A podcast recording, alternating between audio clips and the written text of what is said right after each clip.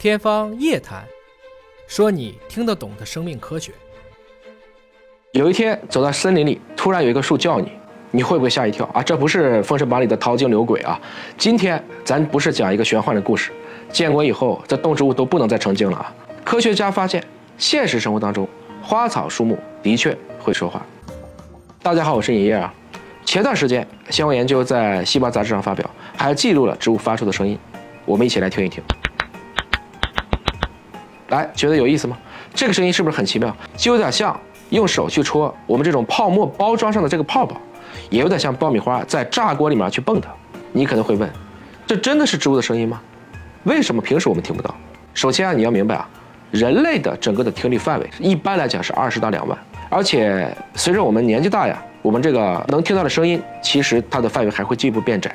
植物是能发声的，只是它发生的频率已经超出了我们人耳听到的范围。刚刚我们大家所听到的，实际上是一个降频以后的版本。为什么植物会发出声音呢？科学家们分别采集了几天没浇水、被剪掉茎干和正常状况下番茄的声音，发现，在有压力的情况下，番茄会随机发声，大概每个小时有三十到五十次，能被三到五米外的动物听见。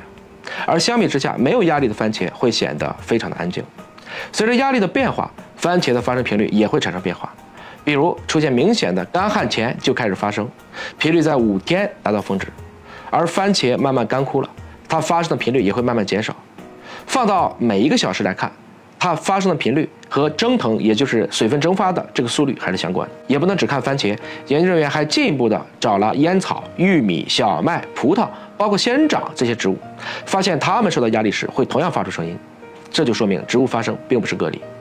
根据推测啊，这些声音应该是气泡在植物维管束当中破裂所产生的，所以你觉得它像戳破这个泡沫包装的泡泡，其实是很接近的。通过大量的数据对 AI 进行训练以后，计算机就能够精确的区分不同状态下植物的声音。但发这个声音到底有什么用？植物肯定不会平白无故做这个事儿，应该说其他植物可能会从其中去解读潜在的风险，比如说有一些害虫来了，动物来了，他们会彼此警告。